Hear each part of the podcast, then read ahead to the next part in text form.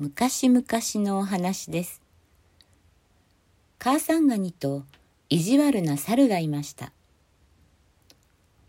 カニさん、大きなおにぎりを持っているね。猿が言いました。おいらの柿の種と交換しない？ダメよ。これは子供たちのご飯なの。猿はにやりと笑いました。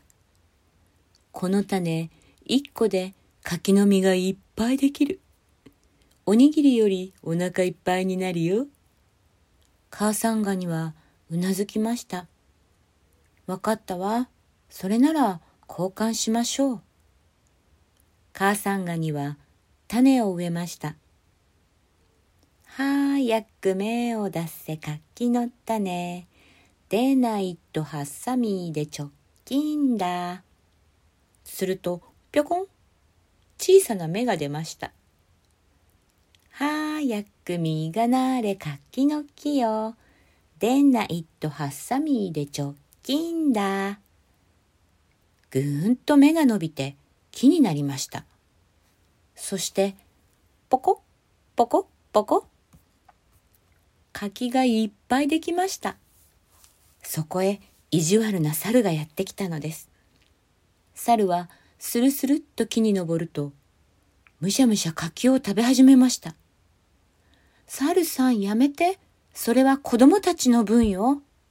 母さんガニが叫ぶと、うるさいな、これでも食べな。猿は青くて硬い柿を投げつけたのです。母さんガニは大怪我をしてしまいました。母さん、しっかりして。小ガニたちが駆け寄ってきます。意地悪な猿め、懲らしめてやろう。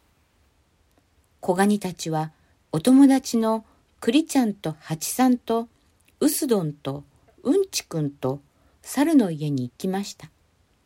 猿は留守です。みんなで作戦会議をします。ごにょごにょごにょ。そうしようそうしよう。木枯らしがビュービュー吹く頃、猿が帰ってきました。おー、寒い。いろりで火に当たろう。すると、火の中に隠れていたクリちゃんが猿の顔をめがけて飛んでいきました。パチンあちちちち猿は水亀に駆け寄ります。水亀の中にはハチさんがいました。ブーン、ちくり。いたたたた。小ガニたちもハサミで猿の足をチョキチョキチョキチョキ。うわー、逃げろ玄関にはうんちくんがいました。猿はうんちくんを踏んで、すってんころりん。そこへ屋根の上からウスドンが降ってきます。